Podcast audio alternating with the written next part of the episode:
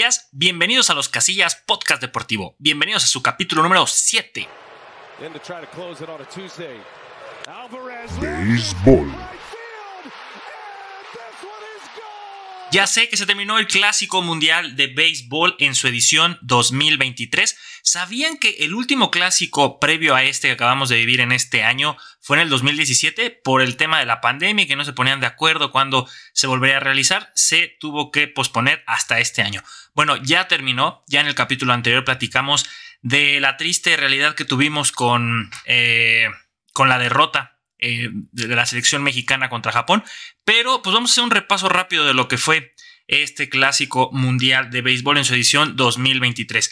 Eh, para los que no sepan, porque muchos, eh, me incluyo, no sabemos a veces cómo funciona este mundial, de tal cual sería una Copa del Mundo pero esta vez de béisbol. También para los que se están conectando aquí en TikTok, porque lo estamos grabando esto eh, en vivo en TikTok, eh, ahorita vamos a hablar de la selección mexicana, claro que sí, eso es un tema que tenemos que platicar, pero regresando con el béisbol rápidamente para empaparnos de esto, hay cuatro grupos, son cuatro secciones, grupo A, B, C y D. En el grupo A clasificó en primer lugar Cuba, después Italia, en tercer lugar estuvieron los Países Bajos, después Panamá. Estos dos ya están clasificados también para el próximo Clásico Mundial que será en el 2026.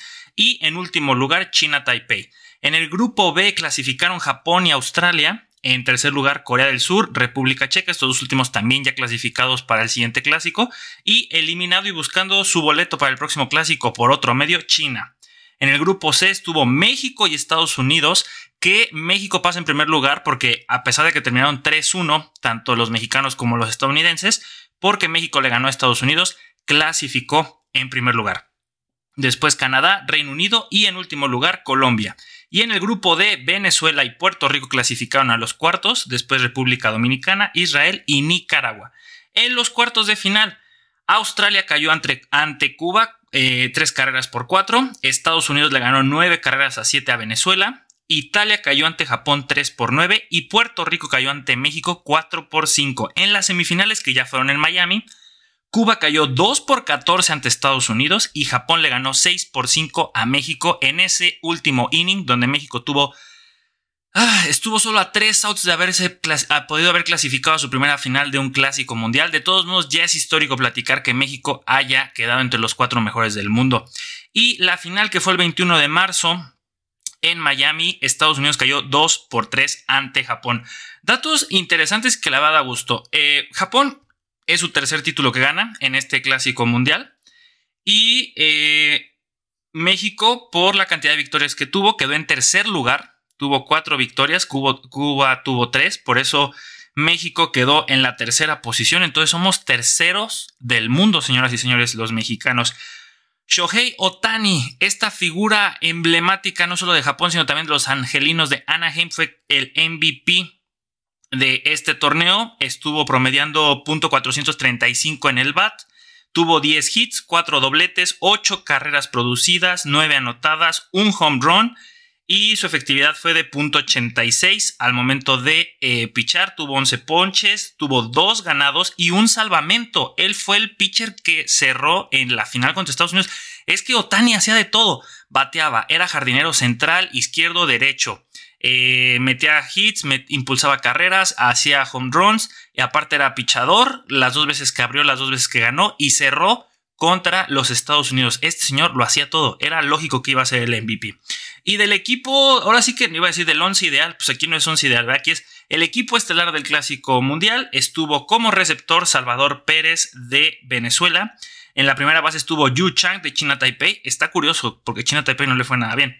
Javier Baez de Puerto Rico en la segunda base. En tercera base el cubano Joan Moncada. Como eh, jarinero es el, el, el corto es el parador en corto, Trey Turner de los Estados Unidos. Jardineros estuvieron Randy Arozarena, el mexicano, cubano-mexicano, Mike Trout y Masataka Yoshida de Japón.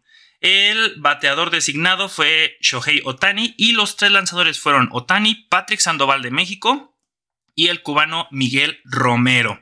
Eh, pues eso fue el clásico mundial de béisbol deporte donde México la está rompiendo, o al menos la rompió en esta edición, y esperaremos que dentro de tres años Ya México está clasificado, pero que se forme una muy buena selección.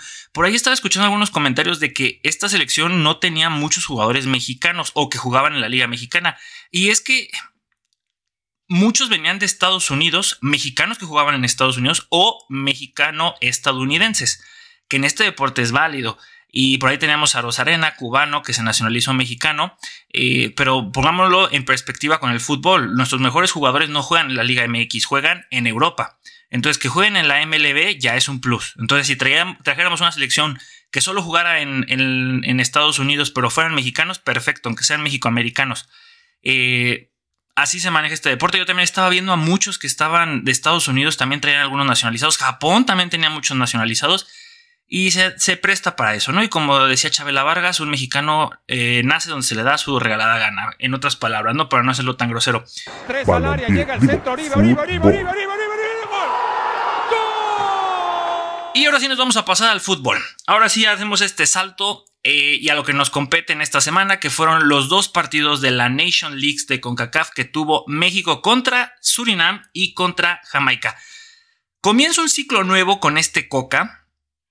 Y, volvemos a lo mismo. Apostamos por un entrenador que más o menos conoce la Liga MX, pero que no conoce realmente eh, al jugador mexicano, porque también los equipos mexicanos están llenos de sudamericanos y pues no es lo mismo. Y en la selección mexicana están los, las divas número uno de, México. O sea, los jugadores mexicanos en la selección mexicana son eh, una mafia lo saben propios extraños.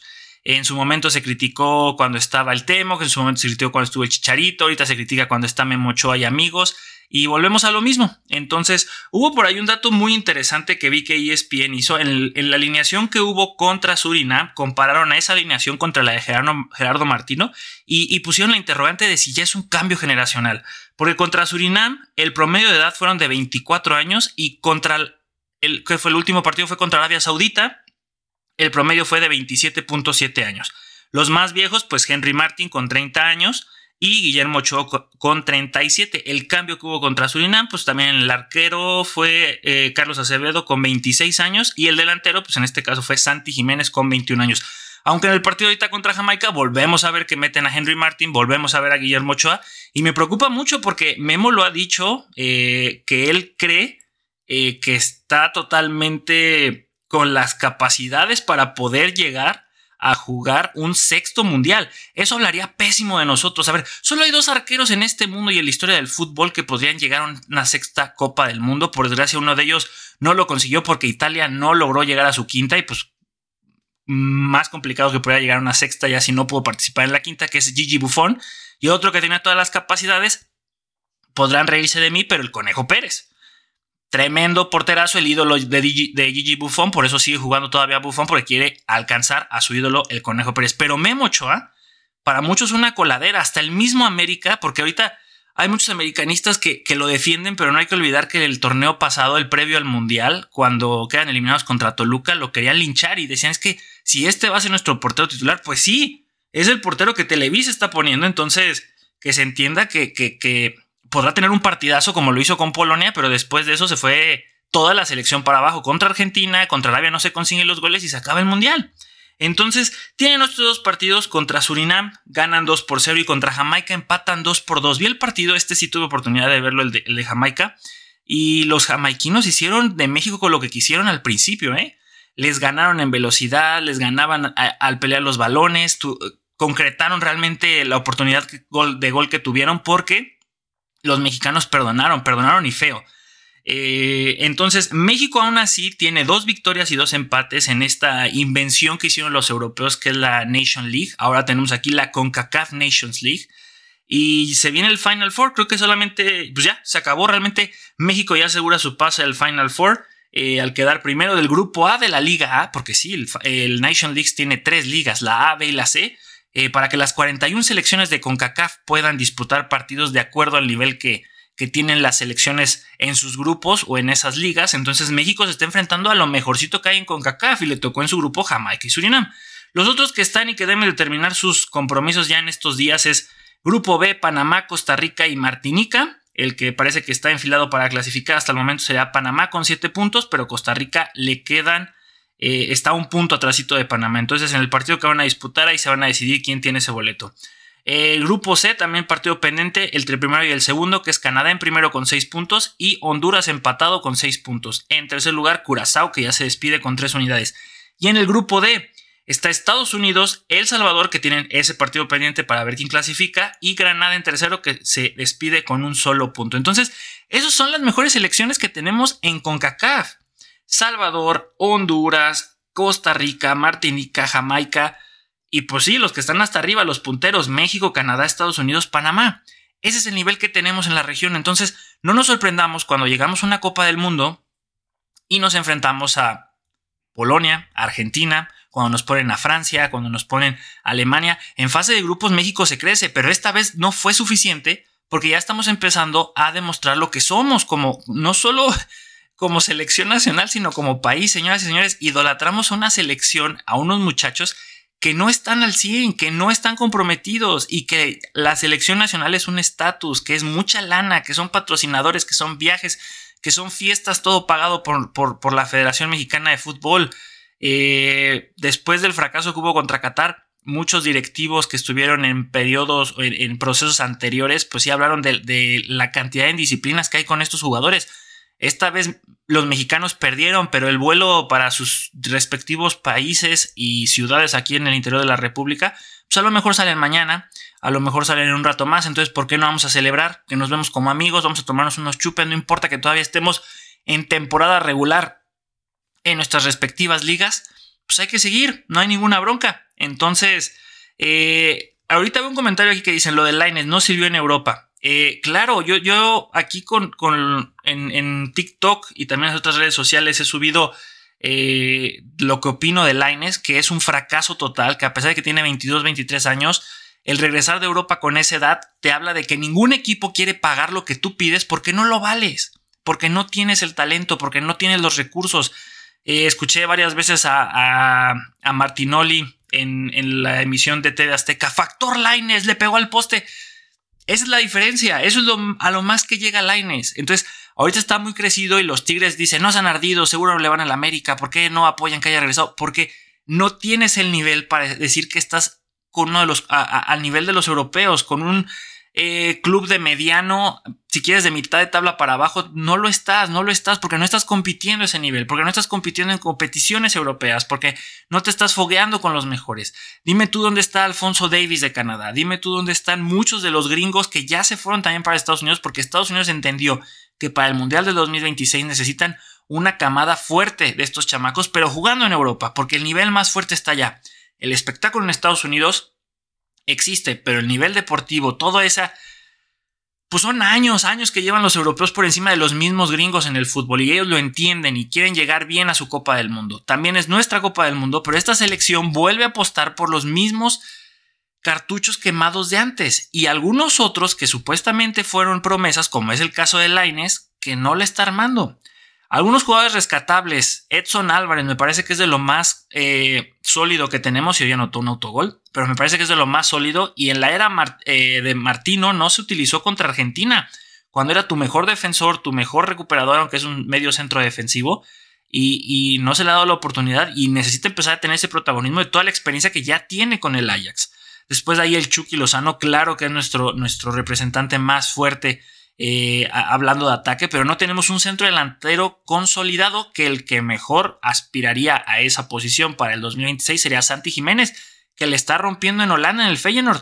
Hoy por hoy está enfilado a ser campeón allá en, la Eredivisie y esperemos que Coca le haga caso. Muy por encima de Henry Martin, muy por encima de cómo está ahorita Raúl Jiménez, que ya se cebó bastante después de esa lamentable lesión en la cabeza. Eh, sí, más que un cambio generacional, eh, tiene que ser un proyecto bien pensado con las inferiores. Hoy la selección sub-17 está ya clasificada para el Mundial de Perú, que será en este año, a finales de este año.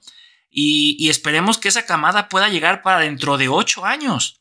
Así es como deberíamos de estarlo pensando. ¿Y por qué no? Uno o dos de esos muchachos que van a estar eh, en esa selección podrían aspirar a llegar al Mundial del 2026 como promesas ya con, con esa proyección de que es lo mejorcito que tenemos, pero no va a pasar porque en México es por dedazo quienes van, porque Televisa, el dueño de Televisa es quien se va a encargar de decidir quién va a la selección y porque queremos romper otro récord llevando a Memo Ochoa a su sexto mundial.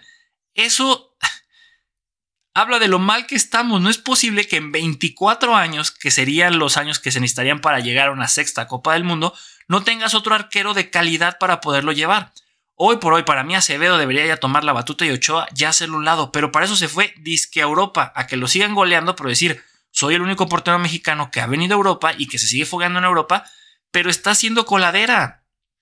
Y sigues demostrando todas tus carencias, independientemente de la mala defensa que se tiene, carencias terribles, terribles. Y sí, tal vez estoy de acuerdo con, lo que me están escribiendo. Memo Ochoa debió de haberse retirado hace tiempo. Claro que sí, es un gran arquero en cuanto a reflejos, es un gran arquero tal vez al momento de cerrar eh, al, enfrentarse cuerpo a cuerpo, pero no sabe salir, pero no sabe eh, eh, medir los, los, tiros de media y larga distancia y no es un líder. El último líder que tuvimos eh, pues fue el Conejo Pérez y estaba apoyado por Rafa Márquez. Pero quitan a Rafita Márquez y no hay un líder. Supuestamente era guardado, pero estamos hablando de un líder más acá de la defensa. Memo Ochoa no es un líder. Antes de, del Conejo, pues estaba Osvaldo y Osvaldo también tenía presencia. Ochoa no la tiene. Ochoa le meten un gol y lo primero que hace es reclamar a todos sus compañeros. Y difícilmente es el. Y, más bien, no es que no acepte su error, sino se le ve en su rostro saber y decir, otra vez la volví a regar. Pero la realidad es que no es un muy buen arquero. Entonces, pero es la figura, es el emblema que tiene Televisa, es el emblema que nos ponen de la selección mexicana en toda la cantidad de comerciales que tenemos de Bimbo, de Telcel, de Movistar y todos esos. Pues es lo que se mueve. Mucho más de lo que ya veníamos hablando ahorita del Clásico Mundial de Béisbol, donde México es tercer lugar del mundo, hablando de jugadores profesionales, porque tanto Estados Unidos como Japón llevaron a sus mejores jugadores. En un torneo similar, que es la Copa del Mundo de la FIFA, México lleva a sus supuestos mejores jugadores y vean dónde terminamos y dónde están los recursos y dónde como fanáticos apoyamos. Y ni hablar de los Juegos Olímpicos, porque ese es otro tema donde también es muy triste y, y soy de los que siempre opina que cada cuatro años el mexicano se vuelve experto en todos los deportes, pero antes pregúntenles cómo les han ido a nuestros, a nuestros atletas, ¿no? En este caso, por ejemplo, los de marcha, ahorita vienen de hacer un campeonato tremendo. Ahora sí me van a disculpar, no sé en qué ciudad, le acabo de ver ahorita en Instagram con varios de los, de los muchachos que, que hemos entrevistado aquí en el podcast y se trajeron varias medallas de oro. Ya algunos ya tienen marcas para ir a los Juegos Olímpicos del 2024. Entonces, eso da muchísimo gusto, muchísimo gusto de que ya estemos viendo a estos muchachos que se están preparando, que ya empiezan a ser eh, punteros para llegar a, a, París 2024. Me preguntan si Chicharito debe regresar a la selección. Yo creo que no. Chicharito ya está en otras ondas. Chicharito es un gran streamer en Twitch. Su momento debió haber sido antes para poder llegar a Qatar y hasta ahí realmente creo que ya, ya esa generación ya se acabó. Esta generación que viene ahorita, que debe ser comandada por el Chucky, por Edson Álvarez, va a estar muy en el limbo porque no hay un proyecto ahí que lo una con las otras generaciones. Por eso digo, la selección sub-17 que va a este Mundial de Perú, veamos qué tal, qué tal, eh, qué, resultado nos van a traer y qué tanto podemos rescatar de ellos. Ojalá que se trajeran el, campeonato del mundo, pero que se trabaje con ellos para llevar algunos cuantos al 2020, eh, al 2000, 26 y por qué no algunos otros ya con vistas para dentro de 8 años. Oh, Blake Griffin. Razzle dazzle. Oh, next level. Kevin Durant. Ahora vamos a terminar con eh, los cómo van los resultados de la NBA. ¿Cómo van ya la NBA? Está nada de terminarse la temporada regular. Terminamos en abril 9, es cuando termina la temporada regular. ¿Y cómo están las posiciones al momento? Es que miren, con todos los cambios que hubo eh, en, la, en el último periodo de transferencias con estos muchachos allá en la National Basketball Association, eh, la conferencia este quedó bastante pues escuálida. Realmente hay dos equipos, tres cuando mucho, que son los 76ers.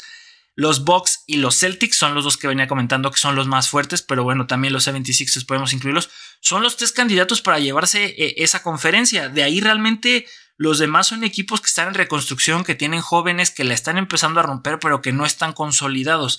Los Nets perdieron muchísima fuerza y aún así se están metiendo a playoffs, están en la sexta posición. Miren, en cuarto lugar quedan los Cavaliers, quinto Knicks, sexto Nets, eh, en séptimo el Heat, octavo Hawks, noveno Raptors, en la posición 10 los Bulls, décimo primero los Pacers y en la décimo segunda los Wizards, porque se van a enfrentar en esta, en esta ronda de play-in. Play si no me equivoco, sería.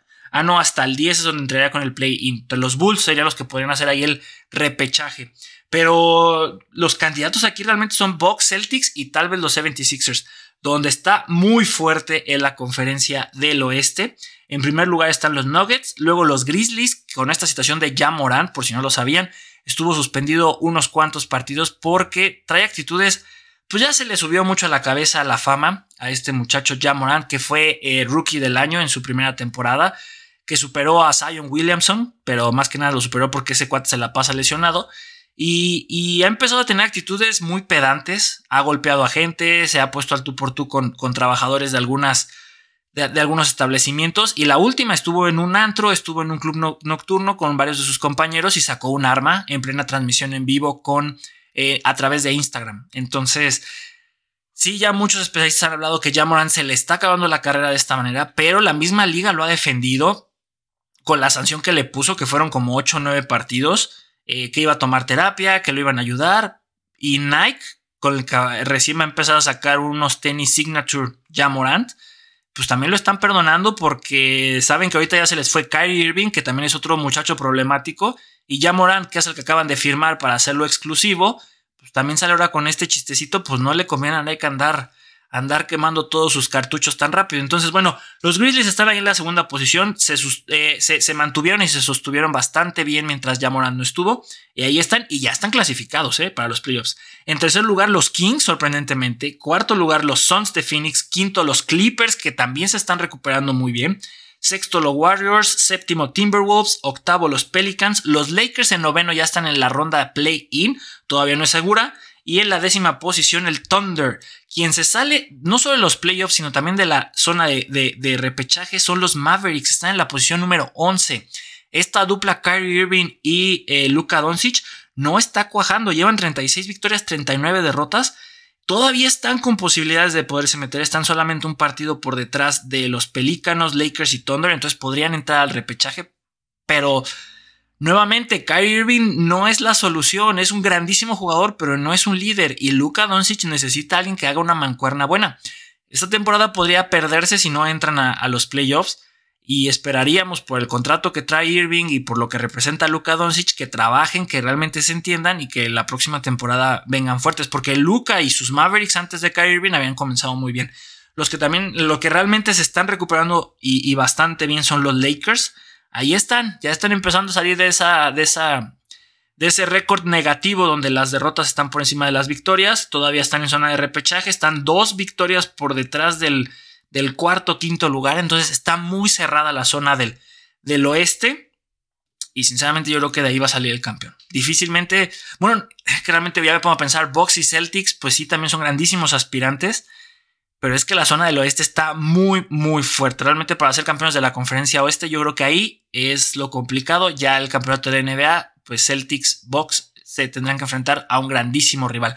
Y antes de que nos vayamos, quiero hacer rápido un, hablar rapidísimo de una noticia que, me impactó bastante. El pasado viernes, eh, Marcelo Ebrard, quien, que es nuestro secretario de Relaciones Exteriores y la presidente del eh, Comité Olímpico Mexicano, María José Alcalá, llevaron la propuesta al Comité Olímpico Internacional y personalmente se lo llevaron al presidente del COI, que es Thomas Bach, el, el alemán, la propuesta para ser sede de los Juegos Olímpicos o del 2036 o del 2040. Hay candidatos fuertes como lo son India, Indonesia, Qatar, y digo fuertes por la lana que pueden manejar, no porque sean países tan atractivos para el deporte.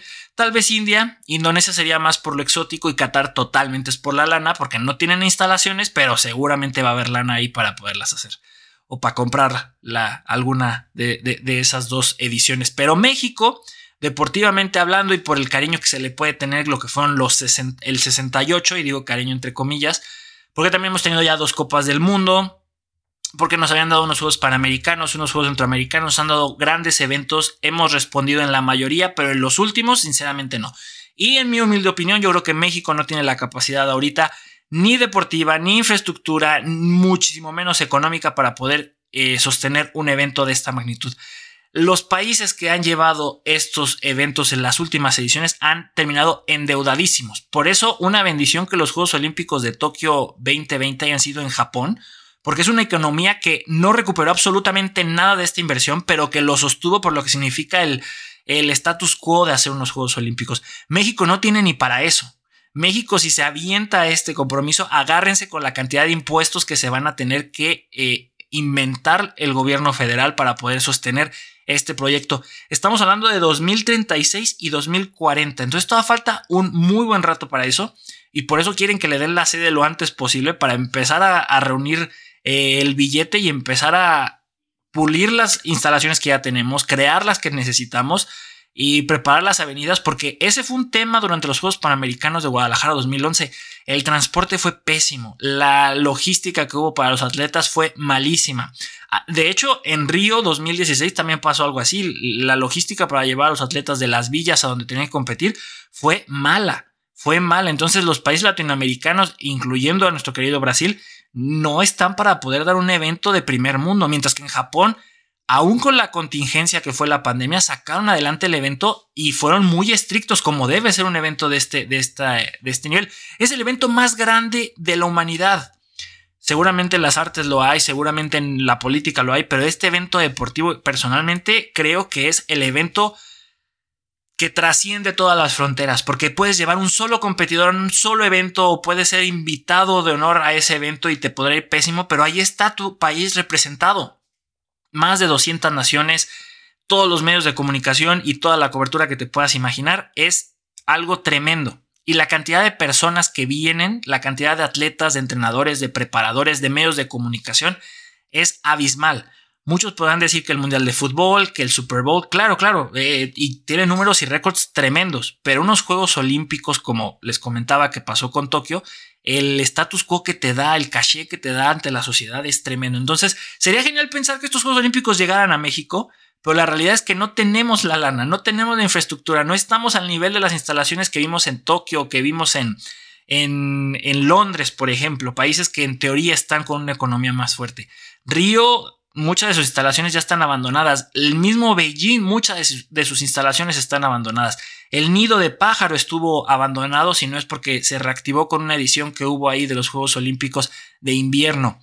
Pero no hay, no hay planes más allá una vez que se hacen estos, estos proyectos. Las villas panamericanas que hubieron en Guadalajara 2011 se olvidaron, tardaron mucho tiempo para que pudieran venderlas, que ese era el objetivo, venderlas después como apartamentos o oficinas. Las villas para los Juegos Centroamericanos de Veracruz 2014 no estuvieron terminadas a tiempo y los atletas y todos los directivos y toda la gente no se pudieron quedar en estas villas, entre comillas, porque eran casas eh, que hacían, creo que era Casa Geo, ¿quién era? Era, era una famosa de casas que, que muchos hemos escuchado. No las terminan, empieza el evento y tienen que rentar todos los hoteles que habían en Veracruz en ese entonces para poder meter a la gente. Entonces, si tú ibas al evento y querías quedarte en un hotel para ir a verlo, no podías porque un atleta ya estaba ocupando esas habitaciones. Porque donde los atletas tenían que irse a concentrar, no se terminaron. Pero el dinero ahí estuvo, que según iba a haber una multa, pero la corrupción ya se había hecho. Entonces, a ese grado está México. Imagínense llegar a los Juegos Olímpicos con las cosas parchadas, las cosas a, a medias y que todo el mundo lo vea. Aparte, el último recuerdo que tenemos del 68 pues no fue nada agradable, porque eso es un hecho y va a pasar. Cuando todos los ojos del mundo están voltando a ver a tu país, ¿qué pasa? No sé si vaya a pasar en el Mundial del 2026, cuando es el, eh, va a ser este eh, hermano entre Estados Unidos, Canadá y México, pero en los Juegos Olímpicos, donde toda la atención sería solamente de un país, siempre hay marchas, siempre hay manifestaciones, siempre se quiere alzar la voz de todas las injusticias que existen en ese país. Y México, claro que tiene muchos trapitos al sol que mucha gente quisiera sacar y que sería una oportunidad. Pasó en el 68 y políticamente yo creo que pasaría si nos dan una de estas dos fechas, de estas dos ediciones.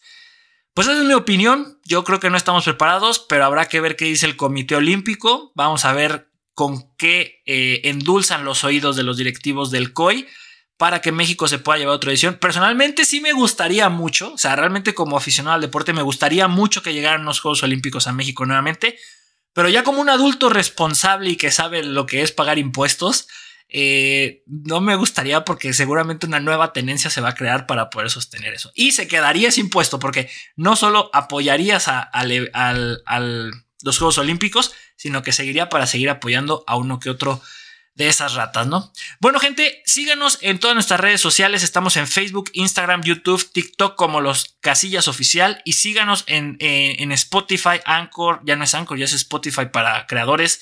Eh, Apple Podcast, Google Podcast. Sigan escuchando nuestro podcast que sacamos semanalmente. Si nada se nos cruza, claro que sí, porque tenemos que pagar deudas y todavía de esto no vivimos. Gente, como dice alguien que quiero mucho, aquí huele gas. ¡Fuga! ¡Vámonos!